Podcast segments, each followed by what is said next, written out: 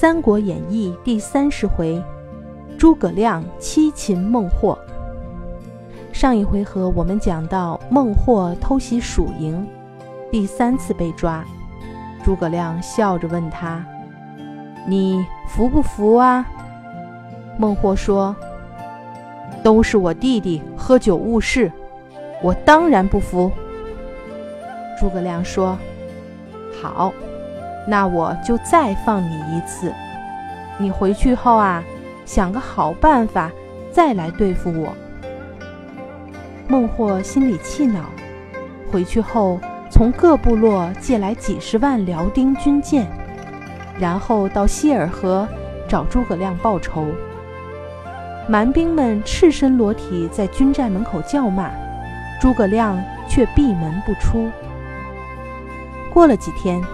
诸葛亮看到蛮兵们松懈下来了，就吩咐将领们依计行事。第二天早晨，孟获带人来到蜀营，却发现三座军营空荡荡的，还丢弃了几百辆粮草车。孟优说：“诸葛亮又要耍什么诡计吗？”孟获笑着说：“我猜，一定是国内有了紧急的事情。”我们应该马上去追，不能错失良机。蛮兵追到了希尔河边上，孟获停了下来，准备坐竹筏渡河。当天晚上刮起了大风，赵云、马岱等人分几路杀了过来。孟获十分惊慌，带着几十个蛮兵逃进了山谷，在一片树林前。孟获看见诸葛亮坐着四轮车，带着几十个人拦住了他的去路。诸葛亮哈哈大笑，说道：“孟获，我等你很长时间了。”孟获恼羞成怒，对身边人说：“我被他侮辱了三次，现在要把他连人带车砍碎。”说完。冲上去就砍诸葛亮，还没到诸葛亮面前，就连人带马掉进了陷阱里。魏延带人赶来，把他捉住了。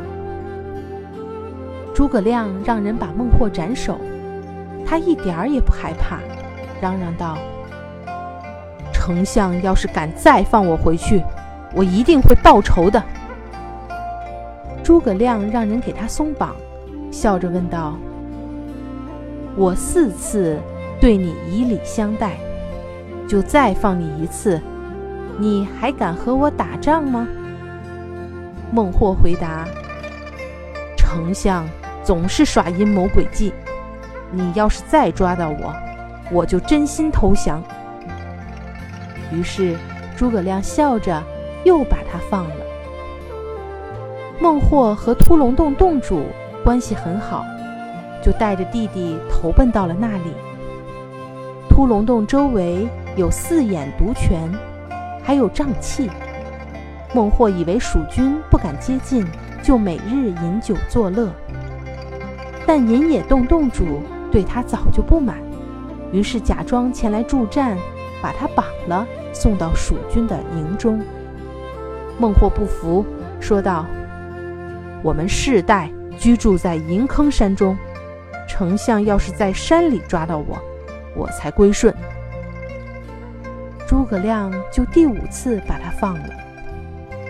孟获回到银坑山，又请巴纳洞洞主目录大王前来助阵。目录大王骑着白象，驱赶着虎豹豺狼、毒蛇猛兽，向蜀军的阵营冲了过来。蜀兵不能抵挡，溃不成军。